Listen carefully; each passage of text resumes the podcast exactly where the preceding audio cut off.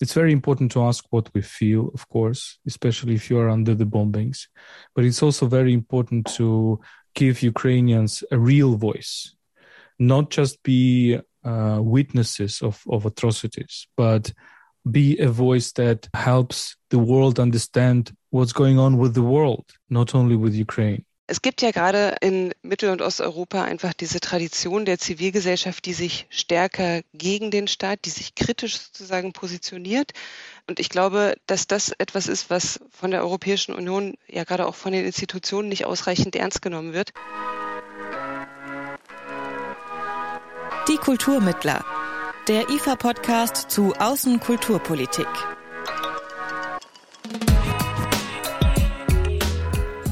Hallo und willkommen zur neuen Folge von Die Kulturmittler, dem Podcast des IFA zur Außenkulturpolitik. Mein Name ist Amelie Baerbuth. Anlässlich der russischen Invasion in die Ukraine Ende Februar, die auch die europäische Gemeinschaft erschüttert hat, sprechen wir in dieser Folge über die ukrainische Zivilgesellschaft, über die ukrainische Kunst- und Kulturszene und darüber, welche Hilfe jetzt sinnvoll ist. Und, ihr habt es am Anfang schon gehört, wir hören in dieser Folge gleich zwei Stimmen. Mein erster Gesprächspartner ist Volodymyr Yarmolenko. Er lebt in der Ukraine und dort haben wir ihn erreicht. Er stellt sich erst einmal selbst vor. My name is Volodymyr Yermolenko. I'm Ukrainian philosopher, writer, essayist, and journalist. I teach at Kiev Mohila Academy, which is the oldest university in Eastern Europe, dating from the 17th century. I'm editor in chief of UkraineWorld.org, a website in English about Ukraine. I'm also the host of Explaining Ukraine podcast. And uh, of course, we, we are very active right now trying to explain what is going on to international audiences in English in any possible way. But we also try to talk a lot about Ukrainian culture, about Ukrainian history, about uh, the history of Eastern Europe. Und wie gesagt, gibt es noch eine zweite Gesprächspartnerin. Wir haben für diese Folge nämlich außerdem mit Susanne Worschech gesprochen. Mein Name ist Susanne Worschech. Ich bin Sozialwissenschaftlerin an der Europa-Universität Viadrina. Mein, mein Forschungsschwerpunkt äh, ist politische Soziologie Mittel- und Osteuropas und ähm, ich forsche eigentlich seit ähm, 2004 tatsächlich schon zur Ukraine, beziehungsweise damals habe ich angefangen, mich mit dem Land intensiver zu befassen, die Orangene Revolution zu analysieren und habe dann über Zivilgesellschaft und Demokratieförderung in der Ukraine promoviert und mich weiter intensiv vor allem mit der Zivilgesellschaft und eben den Demokratisierungsprozessen in der Ukraine und auch in Polen und allgemein in Mittel- und Osteuropa befasst. Im Moment liegt international die Aufmerksamkeit auf der Ukraine. Doch Umbruch und Konflikt gibt es in der Ukraine schon seit mehr als acht Jahren. Angefangen hat das 2013-14. Damals haben die UkrainerInnen über Monate hinweg protestiert, und zwar in Kiew auf dem Maidan, dem Platz der Unabhängigkeit. Auslöser der Proteste war, dass der damalige Präsident Janukowitsch das Assoziierungsabkommen mit der EU abgelehnt hatte. Aber die Proteste zeigten auch eine generelle Unzufriedenheit mit der Regierung. Diese Protestbewegung ist als Euromaidan bekannt geworden und hat tatsächlich dazu geführt, dass Janukowitsch geflüchtet ist und im Februar 2014 eine Übergangsregierung ernannt wurde. Inmitten dieses Umbruchs 2014 hat dann Russland die Krim annektiert und der Krieg in der Ostukraine fing an. Und ziemlich genau acht Jahre später hat Putin einen Krieg gegen die gesamte Ukraine begonnen. Aber sein Angriff trifft in der Ukraine auf starken Widerstand, militärisch, aber auch zivil. Die Zivilgesellschaft in der Ukraine hat sich seit dem Euromaidan weiterentwickelt, sagt Susanne Worschech. Aber sie war auch schon vorher etwas Besonderes. Susanne Worschech hat mir erklärt, was die ukrainische Zivilgesellschaft ganz grundsätzlich auszeichnet. Ich glaube, der unglaubliche Wandel ist etwas, was für die ukrainische Zivilgesellschaft vielleicht ganz besonders ist und damit zusammenhängt eigentlich ein ähm, Verständnis eines, einer Protestzivilgesellschaft, die man so in anderen Ländern oder in anderen Gesellschaften nicht so stark findet. Die ukrainische Zivilgesellschaft ist schon immer eine der stärksten eigentlich in Mittel- und Osteuropa gewesen, vor allem in Osteuropa und im sowjetischen bzw. postsowjetischen Raum. Man kann das ganz gut daran sehen, dass schon zu äh, Sowjetzeiten beispielsweise der Anteil von Ukrainerinnen und Ukrainern unter den politischen Gefangenen tatsächlich proportional am höchsten war. Das heißt, es gab eine relativ lebhafte Szene von Dissidentinnen und Dissidenten in der Ukraine. Die auch immer wieder ähm, verschiedene Bewegungen und auch ähm, Protestaktionen, aber auch Menschenrechtsorganisationen beispielsweise äh, mitgegründet und am Leben gehalten haben. Und ähm, auch nach der Unabhängigkeit der Ukraine ab 1991 hat sich dann sozusagen aus dieser Dissidentinnenbewegung eine relativ starke Zivilgesellschaft gebildet, die auch immer wieder demokratische Reformen eingefordert hat und ähm, beispielsweise dann auch die großen Proteste beziehungsweise die großen Demokratiebewegungen 2004, die Orangene Revolution und dann später auch 2013, 14 die Revolution der Würde, die hier eher als Euromaidan bekannt ist, dann auch mit unterstützt hat. Und was, glaube ich, ganz wichtig ist, ist, dass dieses Aktivsein etwas ist, was der ukrainischen Zivilgesellschaft schon immer sehr, sehr wichtig war und dass da zugleich aber auch so ein Widerstandsdenken, so ein Protestdenken sozusagen immer ähm, auch mit inhärent war. Das heißt, man konnte eigentlich immer ganz gut beobachten, je stärker der Staat wieder repressiv wurde, beispielsweise unter der Janukowitsch-Ära ab 2010, desto kreativer hat sich eigentlich diese Zivilgesellschaft entwickelt und herausgebildet und versucht, eigene Wege zu finden und in so einem jetzt erst Recht-Modus sozusagen sich ihre Freiheiten zu erkämpfen. Und das ist vielleicht auch wichtig, um zu verstehen, woher die Ukrainerinnen und Ukrainer eigentlich heute diese, diese unglaubliche Kraft zum Widerstand nehmen. Das ist tatsächlich was, was äh, in der Gesellschaft, aber eben auch in der Zivilgesellschaft ziemlich stark verwurzelt ist. Über Verwurzelung spricht auch Volodymyr Jamolenko. Er erklärt, dass die demokratische politische Kultur in der Ukraine eine Geschichte hat, die weit vor die Zeit des Euromaidan zurückreicht. I think there is a strong democratic element uh, which does not date from uh, famous Ukrainian Maidans, all those democratic revolutions that we experienced. But this democratic culture or anti-tyrannical culture goes uh, back, it goes very deep in uh, in centuries. We can trace it in the early 20th century uh, when Ukrainian version of, of socialism was very different from the Russian version of socialism and communism. We can go into the 19th century where the major topic of Ukrainian intellectuals, mainly writers and historians, was the fight against autocracy. Or we can trace it back um, to the Cossack era of the, for example, 16th, 17th century, this uh, spirit of freedom uh, of free Ukrainian uh, warriors called Cossacks, the warriors of the steppe, where different cultures have met, sometimes fighting against uh, each other, but sometimes often communicating with each other. We can even uh, go back to the medieval times, to the times of Rus, which was a medieval statehood centered in Kiev, which basically was a proto statehood out of which um, a modern Ukraine, Belarus, and Russia have born. And uh, compared to the, for example, the Russian Empire or the Muscovy of the, you know, early modern and modern times, this Rus centered in Kiev was very pluralistic with many centers of influence. So it's very deep in our culture, this plurality, this, I would say, Republican uh, version of, of politics, democratic version of politics, if you will, anti-tyrannical version of politics, anti-autocracy feeling. And basically this feeling is a leitmotif of Ukrainian history. Uh, it's an understanding that society is different from the state. It can be criticizing the state. It can be opponent of the state. It can cooperate with the state, but it's different from the state. And that's the key, the key difference with uh, modern Russia, for example, where society does not exist, where society, civil society is a function of the state. Uh, where the basically Russian model of politics is centered, uh, where all everything is centered uh, around the state, individual, communities, society, etc. In Ukraine, it's totally different. Therefore, for example, the key difference with uh, of our political models is that uh, in Russia, the society is function of the state. In Ukraine, the state is a function of society. The state is a kind of a continuation of society. Therefore, this legitimacy by the society of politics is so important.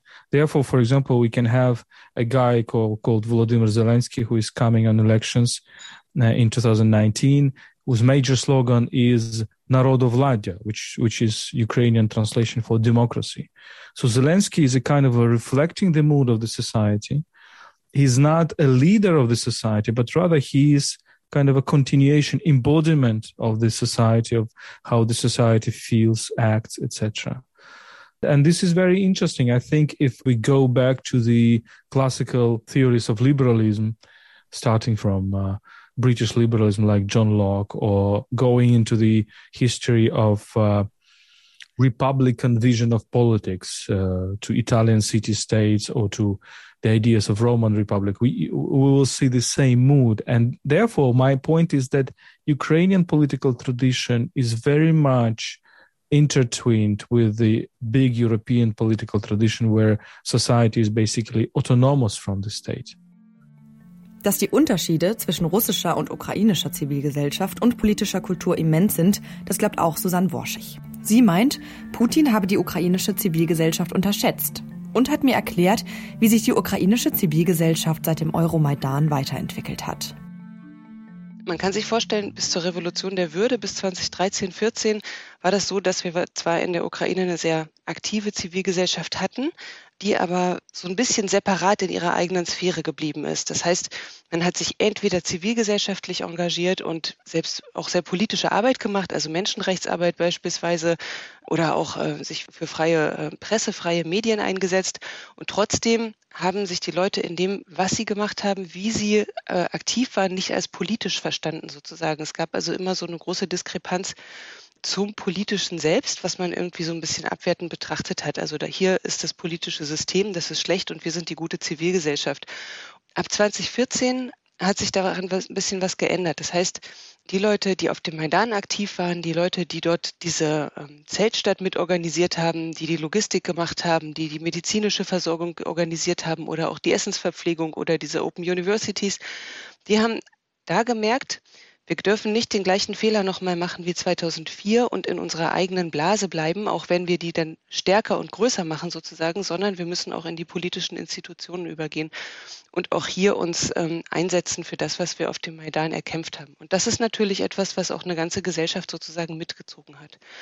Und der zweite Punkt, der, glaube ich, ganz wichtig ist, ist, ähm, dass sich auch wiederum in der Auseinandersetzung mit allen Schwierigkeiten, die dieses Land natürlich nach wie vor hatte ab 2014, also die Annexion der Krim, äh, der Krieg im Donbass, aber auch große ähm, ökonomische Schwierigkeiten natürlich, dass sich gerade in dieser Situation eine sehr selbstbewusste, eine ausgesprochen progressive Kunst- und Kulturszene vor allem entwickelt hat, insbesondere in den kleineren und mittelgroßen Städten in der Ostukraine, die eigentlich bis dahin so ja, klassische Industriestädte waren. Und ähm, in diesen Industriestädten sind natürlich viele Geflüchtete aus den äh, besetzten Gebieten in, im Donbass angekommen, darunter ja auch Wissenschaftlerinnen, Künstlerinnen und so weiter, die dann eben in so kleinen Städten wie oder in so mittleren Städten wie Kramatorsk oder ähm, Severodonetsk oder eben auch Mariupol ja neue Räume, neue Orte für Kunst und Kultur aufgebaut haben, eine ganz progressive Kunst- und Kulturszene auch geschaffen haben. Und das sind zwar sozusagen kleine Pflänzchen immer noch im Vergleich, ne? also da wird jetzt keine Biennale stattfinden in Kramatorsk oder so, aber dafür, dass das wahnsinnig klassische sowjetische Industriestädte sozusagen waren, hat sich da etwas entwickelt, was noch zehn Jahre zuvor überhaupt nicht denkbar gewesen wäre. Gerade durch den Maidan ist es deutlich geworden, dass Zivilgesellschaft nicht mehr nur in den NGOs, nicht mehr nur hauptsächlich in organisierter Form stattfindet, sondern dass die Leute sich überall zusammengefunden haben, um Lesekaffee zu machen oder um irgendwie eine kleine Bühne zu bauen, aber auch beispielsweise um äh, sich um Urban Gardening Projekte zu kümmern oder ähm, Radwege in ihrer Stadt und solche Dinge.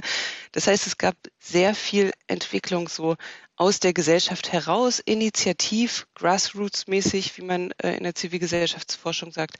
Und ähm, daraus hat sich eigentlich eine, eine Haltung sozusagen entwickelt, dass die Leute gemerkt haben, okay, jetzt ist es an uns, jetzt müssen wir die Dinge mal selbst in die Hand nehmen und uns selber darum kümmern, dass unsere Gesellschaft irgendwie vorankommt, dass wir kritische Fragen stellen und auch Antworten suchen gemeinsam in der Öffentlichkeit.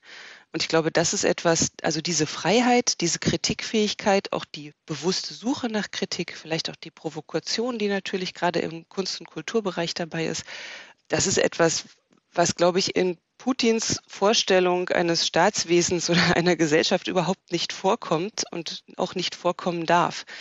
Und das ist der riesige Unterschied auch zur russischen Gesellschaft. Also diese Emanzipationsbestrebungen, die die Ukraine schon lange hat und die aber seit 2014 noch mal viel breiter in der Gesellschaft auch verankert worden sind, die da viel breiter weitergetragen worden sind. Das ist das, womit Putin, glaube ich, überhaupt nicht gerechnet hat, weil es auch überhaupt nicht in sein Weltbild passt. Also Bürgerinnen und Bürger als Subjekte des Politischen. Und ähm, welche Rolle hat dabei externe Förderung gespielt? Also was wurde seit dem Euromaidan durch externe Förderung vielleicht auch erreicht? Ja, das kann man so genau gar nicht ähm, sagen. Das sind ja sehr komplizierte Beziehungen sozusagen, die da auch ähm, aufgebaut werden oder sehr komplizierte Prozesse. Also externe Förderung besteht einerseits natürlich aus einem materiellen Anteil. Ne, es fließt Geld dafür, dass eine Organisation sich irgendwie entwickeln kann oder viel, viel häufiger ist ja der Fall, dass sie ein Projekt umsetzen kann. Also es ist ja nicht so in den allerwenigsten Fällen nur, dass beispielsweise eine Organisation grundsätzlich unterstützt wird, damit die ganz regulär die ihre Miete bezahlen können, ihre Angestellten bezahlen können und so weiter, sondern es wird sich um Projekte beworben und diese Projekte werden dann umgesetzt und von einem kleinen Teil davon kann man dann vielleicht sich irgendwie noch um die Miete kümmern. Aber das ist sozusagen der eine Aspekt, dass natürlich sehr, sehr viele Projekte gefördert worden sind, materiell. Und der andere Aspekt ist natürlich, dass man durch diese Projekte sowohl durch die Zusammenarbeit mit Förderern als auch dann vor Ort einfach Austausch hat, dass man mit den unterschiedlichsten Leuten, mit unterschiedlichsten Akteuren, auch Organisationen zusammenarbeitet und dabei natürlich auch Ideen weiterentwickeln kann und ähm, ja einfach auch internationale oder transnationale Netzwerke aufbauen kann.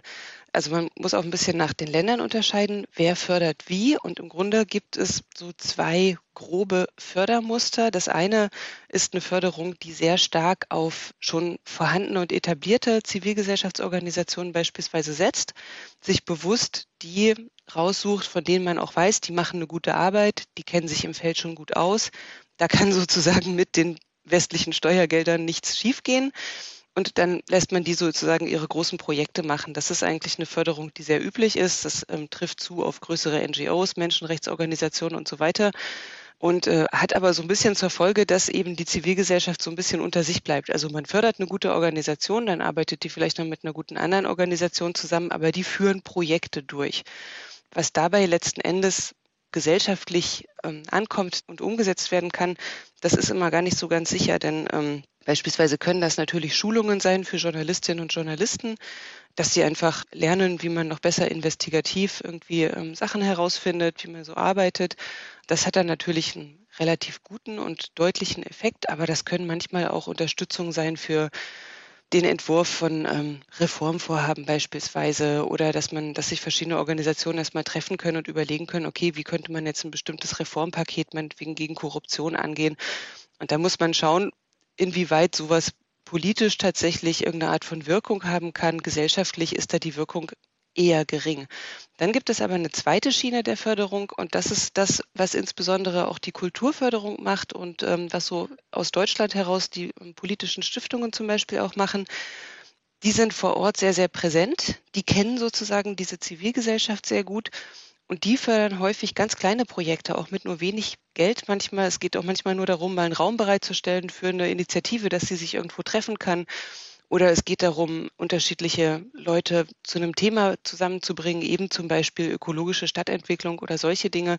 Auch Sachen, die jetzt erstmal gar nicht besonders politisch klingen, sondern vielleicht eher was Künstlerisches haben oder auch sozusagen sowas, sowas Pragmatisches vor Ort irgendwie. Wie kann man, wie kann man eine Dorfcommunity so zusammenbringen, dass die, dass die ihren Dorfplatz irgendwie schöner machen, sozusagen unser Dorf sehr schöner werden.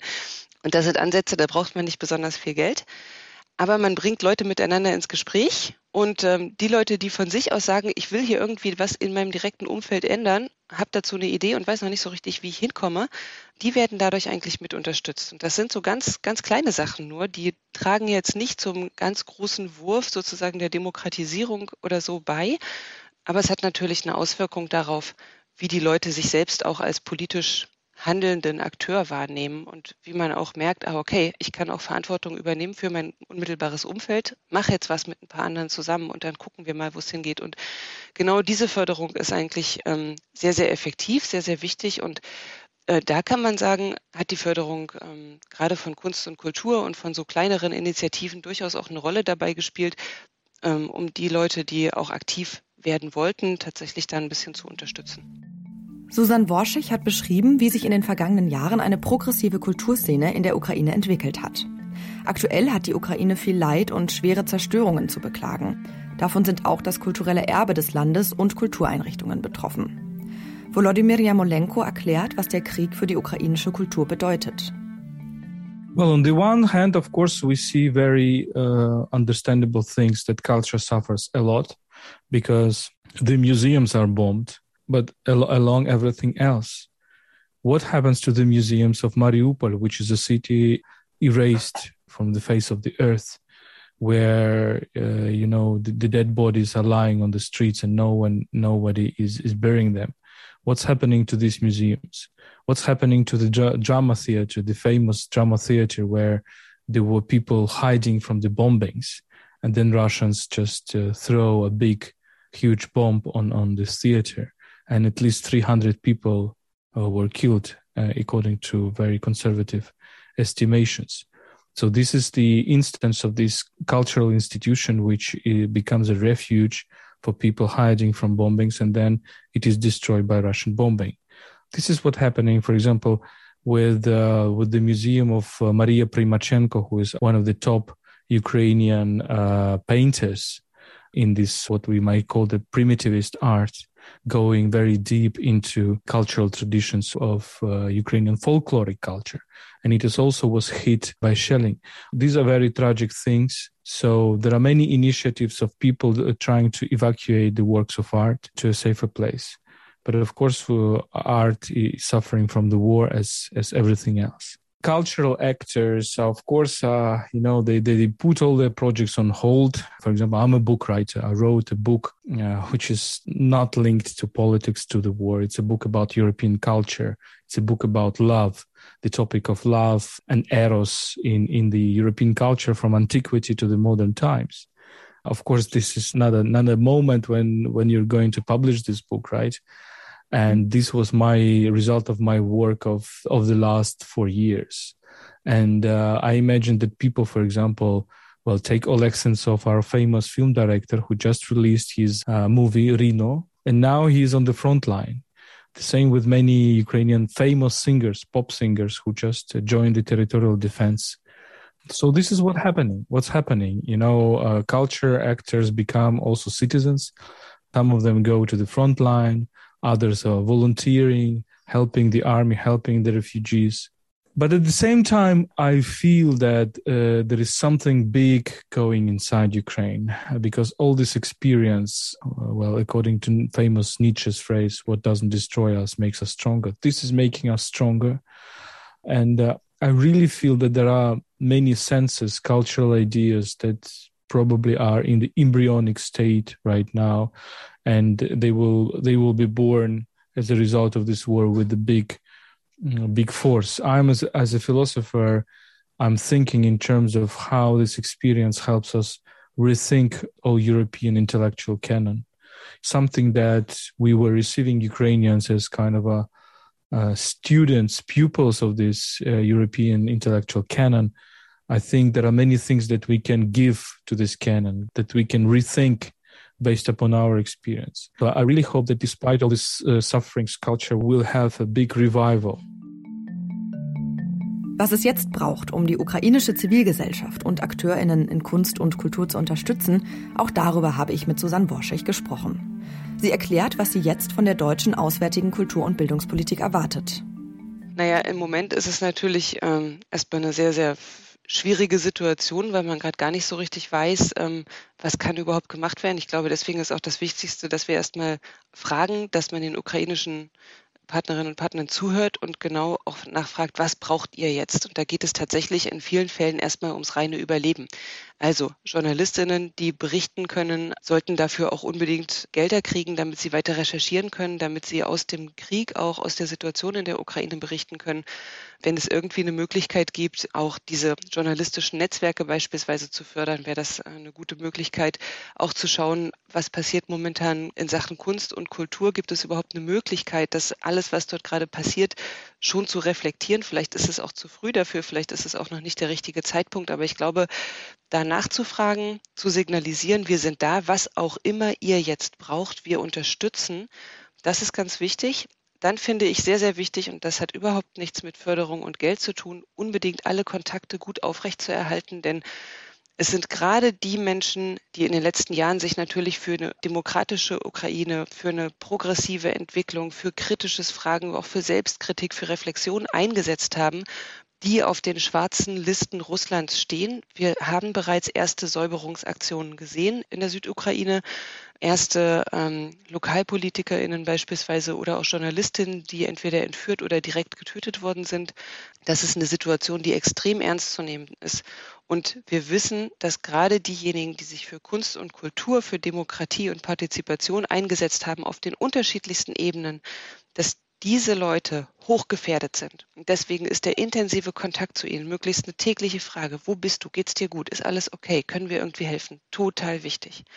Ansonsten glaube ich, dass die, dass die auswärtige Kulturpolitik gerade nicht nur in der Ukraine, ähm, sondern auch in der Region insgesamt nochmal stärker überlegen muss, wie man so ein bisschen auch von dieser Projektarbeit in eine stärker ja, festere Zusammenarbeit äh, übergehen kann, weil natürlich diese Projektarbeit immer sehr kurzfristig ist. Ähm, sie kann gut helfen, um Leute mal zusammenzubringen, um Netzwerke aufzubauen, aber für eine längerfristige Arbeit ist es immer wichtig, auch zu wissen, ähm, wo können wir in einem Jahr stehen und ähm, werden gute Projekte beispielsweise auch fortgesetzt. Gibt es die Möglichkeit, dass da einfach auch sich dann mal eine längere Förderung anschließt, wenn man gezeigt hat, dass das sinnvoll ist und dass Sachen einfach auch gut funktionieren. Also auch diese Struktur der Förderung mal zu überdenken und der, diese Struktur der Zusammenarbeit zu überdenken ähm, halte ich für ganz wichtig. Und dann sollte sich auswärtige Kultur- und Bildungspolitik immer auch etwas als etwas begreifen, was ja eine Art Auswirkung, eine Verankerung auch in der eigenen Gesellschaft haben sollte. Und da sehe ich eigentlich in Bezug auf die Ukraine die ganz großen Defizite, weil sich spätestens jetzt auch zeigt, dass unser Land, unsere Gesellschaft unglaublich wenig von der Ukraine weiß, dass es nicht viele Projekte einer wirklich intensiven Zusammenarbeit gibt. Es gibt äh, Städtepartnerschaften, die total eingeschlafen sind, obwohl man da viel mehr machen könnte. Es gibt Austauschformate, die wenig genutzt werden. Es gibt ähm, viel zu wenig Wissen tatsächlich, gerade auch ja, gesellschaftliches Wissen, sozialwissenschaftliches Wissen über die Ukraine, was in unserer Gesellschaft ein bisschen breiter verankert ist. Und ich glaube, ähm, da haben wir auch einen großen Bildungsauftrag in Richtung unserer eigenen Gesellschaft. Wie könnte das denn konkret aussehen? Ja, was wären dann Ihren Augen vielleicht wichtige und nachhaltige Formen der Wissensvermittlung? Naja, erstmal geht es um die Wissensgenerierung. Also wenn man sich mal anschaut, wie sieht das in Ländern aus, die schon eine deutlich größere und auch länger ähm, verankerte ukrainische Community, sozusagen eine ukrainische Diaspora haben, und damit meine ich ganz konkret Kanada und auch die USA, dann kann man da sehen, dass es eben auch an einigen Top-Hochschulen ähm, Studiengänge und Institute gibt, die sich eben mit Ukrainian Studies befassen, also mit Ukraine-Studien. Das kann man unterschiedlich ausformulieren und unterschiedlich organisieren, aber der Fakt, dass wir so gut wie keine einzige richtige Professur für Ukraine-Studien haben, da muss man sagen, das ist keine Basis, auf der wir als Wissenschaft auch wirklich so forschen und arbeiten können, dass wir dieses Wissen überhaupt erstmal generieren können. Wenn man dann schaut, ähm, jenseits der klassischen Fächer der Slavistik, also Sprach- und Literaturwissenschaft und der Geschichtsforschung, stellen wir fest, im Bereich der Sozialwissenschaften, also alle Bereiche, die die Gesellschaft, die Politik dieses Landes, dieser Gesellschaft irgendwie erklären könnten, da gibt es überhaupt keine Professur, kein Institut, was sich irgendwie auch nur annähernd auf die Ukraine spezialisiert. Und deswegen glaube ich, dass es ganz wichtig wäre, hier erstmal anzusetzen und eine Art transnationale Ukraine-Studien oder Ukraine als etwas als eingebettet in diesen postsowjetischen Kontext. Ähm, dafür sozusagen einen Studiengang, ein Institut auch erstmal mit zu organisieren, sodass man sagen kann, da trifft sich auch eine Forschungscommunity, da gibt es Austausch, da werden Projekte angeschoben und da haben wir wirklich eine Basis, um das, was dort in und um die Ukraine passiert, auch zu verstehen und zu erklären. Das wäre ein ganz wichtiger Schritt. Und da kann man sich äh, an guten Beispielen in Kanada beispielsweise orientieren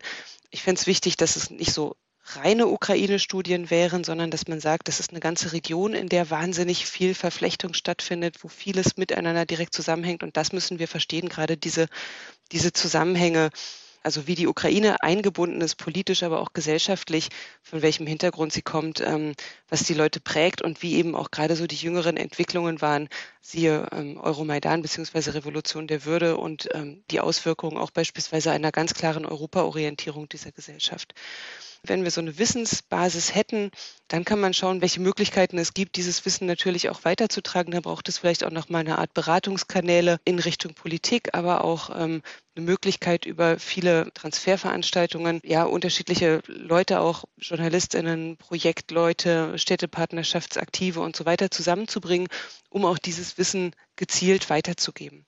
Es ist jedenfalls etwas, was ich momentan auch ganz häufig erlebe in, in Vorträgen, die ich momentan natürlich auch sehr oft halte, dass ähm, allein die Geschichte, sozusagen diese Protestgeschichte der Ukraine, angefangen eben in dieser Dissidentinnenzeit in der SU, über verschiedene Bewegungen in den 90ern, die Orangene Revolution und der Euromaidan, dass das überhaupt nicht präsent ist als Hintergrund zum Verstehen, warum sind die denn so widerständig, dass aber auch viele, viele Aspekte dieser nationalen Geschichte sozusagen überhaupt nicht bekannt sind. Also wie stark die Ukrainer unter Nazi-Deutschland gelitten haben, dass sie in einer Art Genozid im Holodomor, einer, einer künstlichen Hungersnot ähm, unter Stalin enorm gelitten haben. Das sind Dinge, die sind hier so gut wie gar nicht bekannt und das müssen wir natürlich erklären und ähm, deutlicher machen.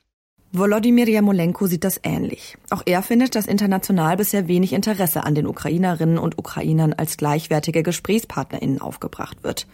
Das ist etwas, was sich langfristig ändern müsse. Well, the key thing is just stop seeing Ukrainians as just objects for observation. For example, when foreign media are calling us, very often they are asking not what we think, but what we feel. It's very important to ask what we feel, of course, especially if you are under the bombings. But it's also very important to give Ukrainians a real voice, not just be uh, witnesses of atrocities, but be a voice that uh, helps the world understand what's going on with the world, not only with Ukraine. And frankly speaking, this is a very difficult fight. By the way, especially in Germany, as, as I see it. So we're really struggling to, to make our voice heard and heard as a subject, as a real agent that has something to say, something very important. And sometimes we see, we, we feel that this is kind of a glass ceiling that we are just considered to be kind of a, you know, well, a naive autochthons who probably should be observed, who should not be taken seriously. I think this is something that uh, cultural institutions all, all over the world have to gradually change. It's about respect. It's about equality, including intellectual equality. This is, I think, very important. Kommen wir noch einmal zurück auf die derzeitige Situation. Seit dem Kriegsbeginn sind über vier Millionen Menschen aus der Ukraine geflüchtet. Knapp zweieinhalb Millionen von ihnen sind in Polen angekommen. Dort werden die Geflüchteten sehr positiv und mit großer Solidarität aufgenommen. Mit einem neu erlassenen Sondergesetz hat Polen allen Menschen, die aus der Ukraine geflohen sind, einen Zugang zum Arbeitsmarkt, zum Gesundheitssystem und zu Sozialleistungen zugesagt. Wenn es aber darum geht, die Geflüchteten nach der Ankunft zu betreuen und zu unterstützen, dann erledigen den Großteil der Arbeit allerdings freiwillige Helfer. Susanne Worschig hat mir erklärt, was Polen und Ukraine verbindet und was die derzeitige Situation für Polen und die polnische Zivilgesellschaft bedeutet. Also in Polen haben wir in den letzten Jahren enorme Konflikte zwischen der staatlichen Richtung und gerade auch der Richtung, in die die Peace das Land entwickeln möchte und in einer progressiven Zivilgesellschaft gesehen. Auf der anderen Seite äh, muss man sagen, dass die Zusammenarbeit mit der Ukraine von Polen bewusst ganz stark auch über eigene zivilgesellschaftliche Akteure funktioniert hat und dass daran auch festgehalten worden ist. Also das, was Polen sozusagen an Demokratie und Transformationsförderung, so kann man das vielleicht eher bezeichnen, in der Ukraine gemacht hat, war auch immer sehr stark über die eigene polnische Zivilgesellschaft organisiert, sodass es da schon enge Kontakte und eine enge Zusammenarbeit gab. Mein Eindruck ist momentan, dass diese Kontakte natürlich einerseits sehr hilfreich sind, um auch den Kontakt in die Ukraine gut zu halten, um zu schauen, auch was wird da gerade gebraucht, wie kann man momentan helfen, wie kann man weiter zusammenarbeiten. Die ganze polnische Gesellschaft ist ja sehr engagiert in Sachen Ukraine, fühlt sich auch schon seit, seit vielen Jahren eigentlich so ein bisschen als Anwalt der Ukraine in der EU. Also ich kann mich erinnern, dass eben auch schon 2004 zur Orangenen Revolution es orangefarbene Demonstrationen sozusagen in Warschau gab zur Unterstützung der Bewegung vor Ort. Und von daher gibt es da eine, eine sehr, sehr große Sympathie so dass ich sagen würde, im Moment ähm, steht tatsächlich erstmal diese Art Nachbarschaftshilfe ganz oben in der Prioritätenliste und überdeckt auch die politischen Spannungen gewissermaßen zwischen der Zivilgesellschaft einerseits und der ähm, Regierung andererseits, weil hier tatsächlich alle recht einig sind, dass man da an einem Strang ziehen muss und dass Polen ähm, seine Anwaltschaft sozusagen für die Ukraine irgendwie ernst nehmen muss als Gesamtgesellschaft. Das ist natürlich eine super interessante Entwicklung. Ich bin gespannt, wie sich das weiterentwickelt, wenn auch aus der Ukraine wieder diese stärker progressive, kritische Zivilgesellschaft ähm, mit ins Boot geholt wird und man hoffentlich bald nach Ende des Krieges diese gute Zusammenarbeit auch fortsetzen wird, denn Ukrainerinnen und Ukrainer sind da eben selbstbewusst, sie sind auch sehr progressiv sehr kritisch ähm, gegenüber ja, ihrer eigenen Geschichte auch, ähm, natürlich auch gegenüber der Besetzungs- und SU-Geschichte. Und ich erwarte schon eigentlich, dass sich sozusagen die progressive Zivilgesellschaft in Polen und in der Ukraine da auch nochmal intensiver mit dem politischen Kurs Polens auseinandersetzen wird. Also ich glaube nicht, dass dieses große an einem Strang ziehen, was wir jetzt sehen, dass das ja politische Gräben irgendwie äh, längerfristig ähm, schließen könnte oder so, sondern ich glaube, die, die Auseinandersetzung in Polen wird vielleicht sogar umso verstärkter weitergehen. Es hängt aber auch ein bisschen davon ab, wie sich die Europäische Union gegenüber Osteuropa und Mittel- und Osteuropa positioniert. Denn auch hier ist wieder sozusagen eine stärkere Einigkeit der polnischen Zivilgesellschaft und ähm, der, der polnischen Regierung zu sehen, in der Hinsicht, dass eigentlich beide dafür werben, dass äh, mitteleuropäische Perspektiven oder osteuropäische Perspektiven stärker reingenommen werden, dass die EU etwas vorsichtiger darin sein sollte, so möchte ich es mal ausdrücken, ähm, die mittel- und osteuropäischen EU-Länder so ein bisschen als Mitglieder zweiter Klasse zu behandeln, denn das findet immer wieder statt. Und ich glaube, wenn die EU weiterhin dagegen mauert, ernsthaft mit der Ukraine über einen EU-Beitritt zu sprechen und über die Möglichkeiten, wie man sowas realisieren könnte, dann wird das auch von der polnischen Zivilgesellschaft nicht lange mitgetragen werden. Also da gibt es ein großes Bewusstsein dafür, dass man sich auch in Europa für die Ukraine einsetzt. Mhm. Wie muss die EU in den angrenzenden Staaten denn aktiv sein? Welche Rolle kann die Kunst und Kultur, die Zivilgesellschaft spielen? Und ähm, wie muss man sie vielleicht unterstützen? Naja, es gibt ja gerade ähm, in Mittel- und Osteuropa einfach diese Tradition der Zivilgesellschaft, die sich stärker gegen den Staat, die sich kritisch sozusagen positioniert, die äh, immer noch sozusagen so ein bisschen dieses Dissidentinnentum auch äh, ja, mit als Teil des eigenen Selbstverständnisses trägt.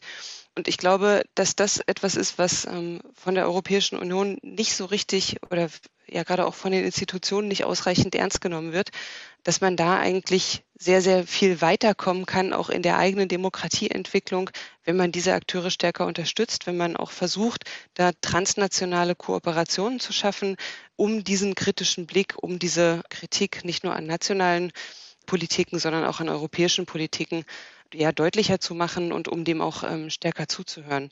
Und ähm, ich glaube, die Aufgabe von Kunst und Kultur ist genau das weiterhin auch zu fördern sozusagen den Widerspruch zu fördern, gewissermaßen damit auch die Ambivalenz zu fördern, dass es natürlich wenn man eine sehr, eine sehr laute, eine sehr kritische Zivilgesellschaft hat, immer auch nochmal stärker zu gesellschaftlichen Konflikten kommen kann, weil die eben Dinge aufwerfen, die nicht im Konsens unbedingt stehen oder die halt problematisch sind aber dass eigentlich gerade darüber, dass man über Konflikte, man darüber in Verhandlungen kommt, dass man weiterdenkt, dass man nach Lösungen sucht, dass das eigentlich eine Entwicklung deutlich mehr voranbringt als diese Idee der immer weiterlaufenden Integration, also der immer engeren Kooperation und damit auch einer ja, heraufbeschworenen Einigkeit sozusagen. Ich glaube, was wir lernen können, ist, dass gesellschaftlicher Konflikt etwas ist, was man, was man bewusst angehen und auch aushalten muss, was aber eine Gesellschaft auch sehr voranbringen kann. Und dafür sind Kunst- und Kulturakteure einfach super wichtig.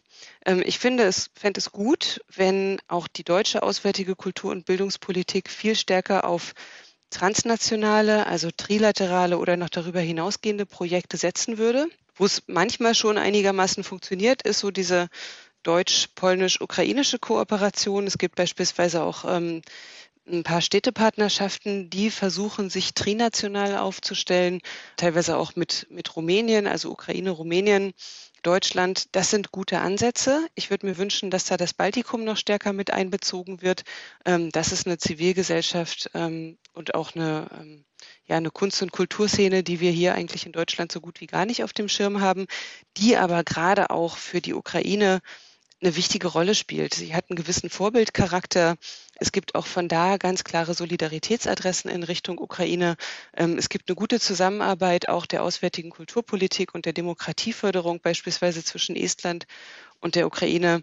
Und diese Art von, von Kooperation noch weiter zu fördern, also auch die Verflechtung der Ukraine, nicht nur in Ukrainian Studies zu analysieren, sondern sie auch in einer Kulturpolitik gut weiter voranzubringen und in vielen Austauschformaten und, und Kunst- und Kulturformaten voranzutreiben, das halte ich für einen wichtigen Punkt. Und das wäre auch etwas, was den osteuropäischen EU-Mitgliedsländern und auch der Ukraine im europäischen Diskurs, in dem europäischen, in der europäischen Selbstvergewisserung, wer sind wir eigentlich und wo soll es hingehen, noch mal mehr Gewicht verleihen würde. Und das wünsche ich mir eigentlich sehr. Susanne Worschig hat es vorhin schon gesagt. Im Moment sollte die Hilfe für zivilgesellschaftliche AkteurInnen und Kulturschaffende in der Ukraine ganz direkt sein, denn sie ist existenziell. Aber ist denn jetzt gerade während des Krieges überhaupt die richtige Zeit, um über Kulturförderung zu sprechen? Volodymyr Jamolenko sagt ja. Because culture always gives depth, culture always gives senses. The war erases both depth and senses. For many people just life became becomes senseless. For many people life becomes without any hope without any any time perspective you know. For many people life has just uh, ended even even though they're alive even though their houses are not destroyed but they feel that their life has ended. Imagine what what people feel when they when their houses are destroyed or where they lost their beloved ones culture has always been giving sense and meaning. And culture is a field where you can really go beyond death, where you can really go beyond time limits of your very uh, short physical experience. And this is, I think, very important because otherwise i mean what's the sense of living if if we are not uh, thinking about our senses our meanings uh, and and and the depth?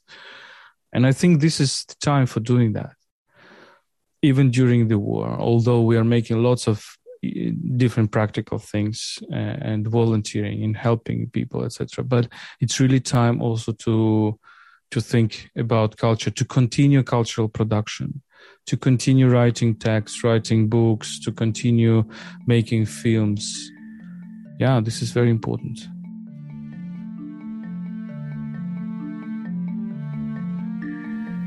Die ukrainische Zivilgesellschaft hat sich extrem weiterentwickelt und sie ist stark.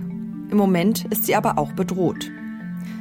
Wie die ukrainische Zivilgesellschaft und das kulturelle Leben in der Ukraine unterstützt werden können, das hat momentan zwei Dimensionen. Eine kurzfristige und eine langfristige. Akut ist es wichtig, ganz konkret nach Bedürfnissen zu fragen und im ständigen Kontakt zu bleiben. Gerade Menschen, die sich zivilgesellschaftlich und politisch engagieren, sind durch den Angriff Russlands besonders bedroht. Die zweite Dimension ist langfristig angelegt. Die zivilgesellschaftliche Arbeit im Land sollte verlässlicher und mit längeren Förderzeiträumen unterstützt werden. Und parallel dazu muss auch hier in Deutschland mehr Wissen über die Ukraine vermittelt und entsprechend geforscht werden. Das IFA arbeitet weiterhin daran, bestehende Netzwerke und Projekte mit Partnerorganisationen in der Ukraine zu pflegen und zu stärken. Um geflüchtete Kunst- und Kulturschaffende aus der Ukraine auch in Baden-Württemberg zu unterstützen, wurde am IFA übrigens mit der Kulturhilfe Ukraine eine Kontaktstelle eingerichtet. Mehr dazu unter ifa.de-ukraine-projekte. Das war's für heute. Mein Name ist Amelie Baerbuth. Danke fürs Zuhören. Macht's gut. Die Kulturmittler. Der IFA-Podcast zu Außenkulturpolitik.